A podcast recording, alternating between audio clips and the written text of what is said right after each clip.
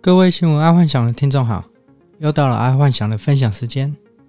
在分享之前，先帮爱幻想按个赞加分享吧。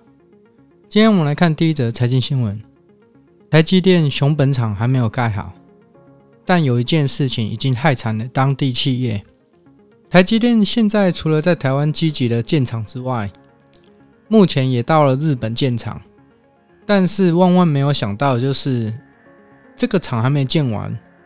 他已经在熊本地区引起了骚动，因为熊本当地企业他们开出大学生毕业生的薪水，一个月大概是二十一万日元到二十三万，而且这个薪水还是像 Sony、三菱之类的大公司。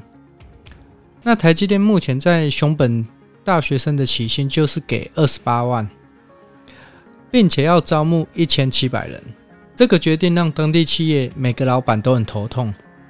类似这个状况，其实在台湾已经行之有年了。台湾的传产业一直找不到好人才，因为台湾的好人才都往电子业发展比较多。但这也是变相的让传产业有升级的压力。很多现在目前台湾的传产业有办法活下来的，都是有相当竞争性的。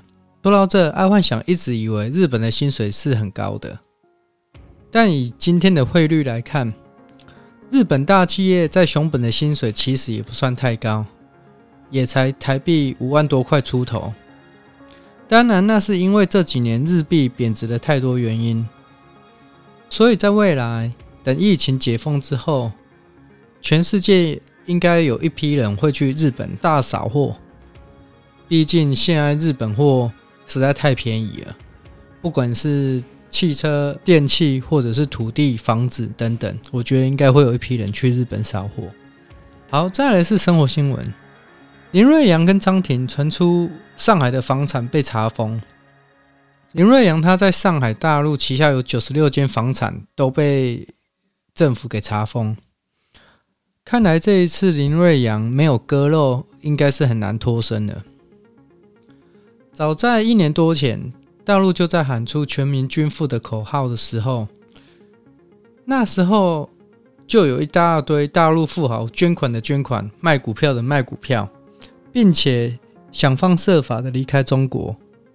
但万万没有想到的是，林瑞阳还是打算持续在大陆发展。这个爱幻想在去年的 podcast 有说到，其实那个是踩在钢丝上面，毕竟大陆本身就是不容许直销的行为。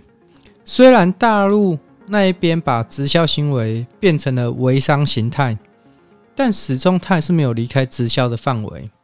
所以自从中国喊出全民均富，其实一些灰色企业他们就知道要赶快闪了，不然被处理其实也是迟早的事。最后，如果听众想要知道微商、直销跟老鼠会的差别，爱幻想在去年的四月十一号的 Podcast 有说过，你再去点开来听就可以了，这里不再重复。然后在第二则生活新闻，百位网红卖假鞋，黄小米、大曼道歉。最近台湾有一堆的网红被爆出团购一堆假鞋，一时之间造成蛮大的轰动。在这里，爱幻想不去评论这些网红是否触法。因为只要这些网红也都把自己当做不知情的受害者，基本上很难在刑法上去判他们有罪。所以，阿幻想找了四个方式，可以确保当买到假货的时候可以退货的方式。第一个，在七天内要求业者无条件退货；然后第二个，各地方消费者服务中心提出申诉。这个是确保在信件往来时候，有时候会超过七天。那你先去地方消费者服务中心提出申诉的话，至少会有一个保障。